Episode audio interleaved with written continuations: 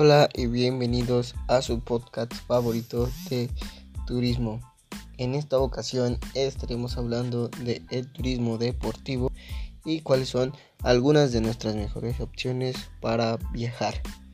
Sobre todo estaremos hablando y dando algunos principios de Tokio 2020, que es el evento deportivo más grande en el 2021.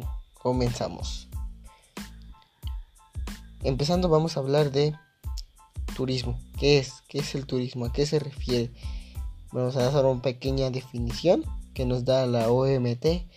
Este es un, un acto, una serie de actividades que realizan las personas viajando, mm, estando en distintos lugares de su entorno habitual durante un periodo de tiempo determinado. En base a esto vamos a ver qué es el turismo deportivo. Eh, este es aquel con el motivo principal de viajar para hacer o ver la práctica de algunos deportes en ambientes naturales o visitar un país o ciudad que tiende a tener eventos deportivos. Y bueno, vamos a ver nuestra información principal de hoy que son los Juegos Olímpicos de Tokio 2020. Empezando. Tokio es la primera este, ciudad que va a tener en Asia unos Juegos Olímpicos. En verano de este 2021 va a ser la segunda vez que recibe unos Juegos Olímpicos que como ya sabemos se pospusieron debido a la pandemia de COVID-19, ya que iban a ser en 2020. Bueno, algunos deportes que veremos en, esta, en este evento masivo de deportes son el boxeo, el tenis, fútbol, béisbol, taekwondo y demás deportes importantes. Bueno, Tokio 2020 va a tener una duración de aproximadamente 17 días, que sería del 24 de julio al 8 de agosto. Eh, vaya que es un evento importante en el mundo del deporte.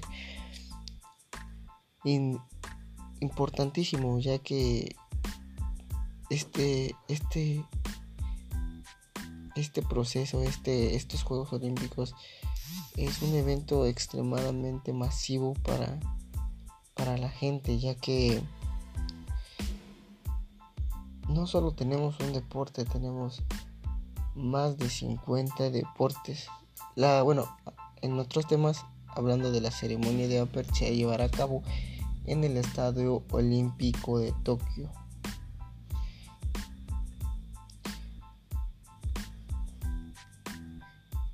Bueno, en esta parte tenemos una, una pequeña prohibición para los visitantes extranjeros. En este caso, siempre, siempre, siempre los Juegos Olímpicos llega población de aproximadamente todo el mundo.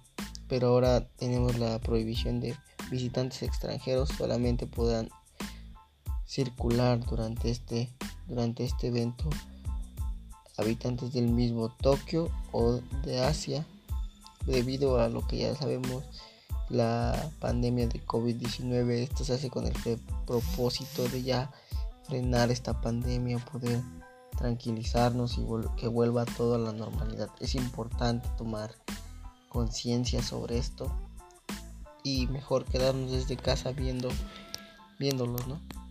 Pero bueno, sigamos, sigamos hablando de Tokio 2020.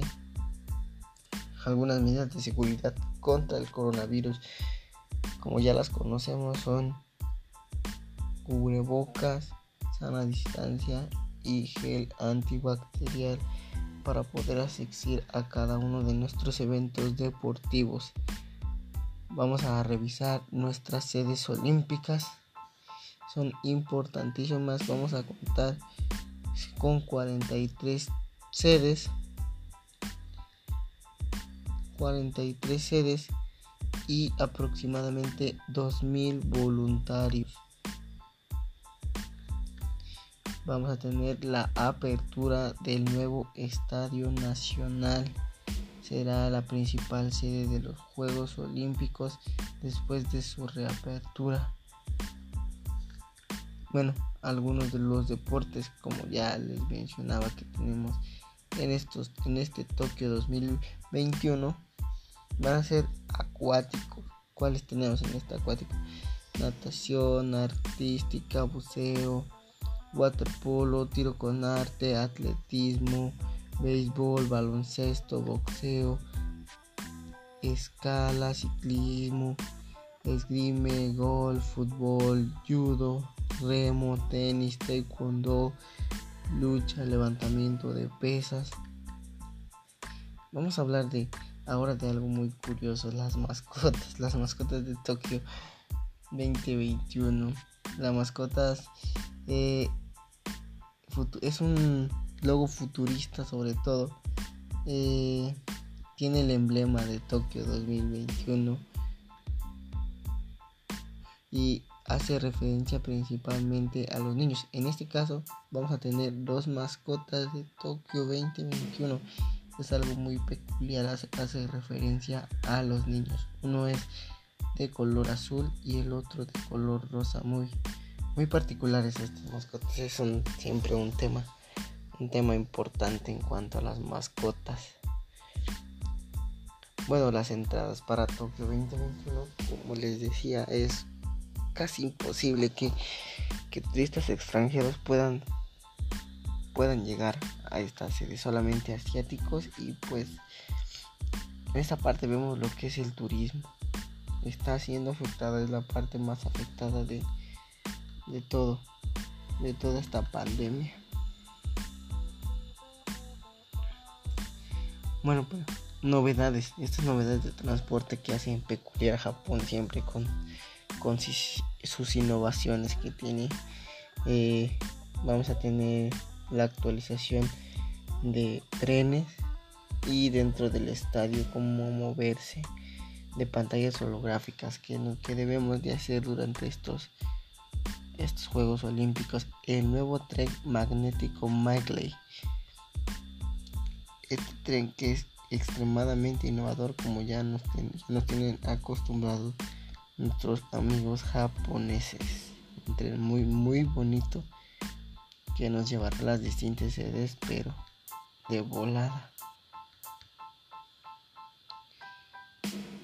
Bueno amigos, esto, esto sería todo para informarles de Tokio 2021. Nos seguimos escuchando. Hasta pronto.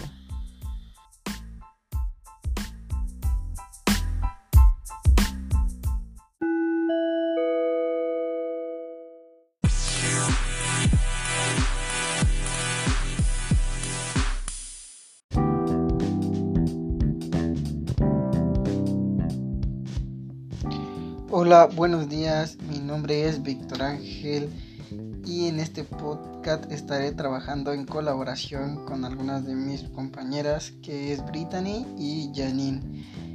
Eh, el tema que desarrollaremos es Class Computing y los tipos de nubes, cuáles son sus ventajas y sus desventajas. Para empezar con la incógnita que es Class Computing. Bueno, es de las nubes de un sistema de almacenamiento en línea que permite sincronizar nuestros archivos, es decir, podemos acceder a ellos desde cualquier navegador. Existen tres tipos de nubes.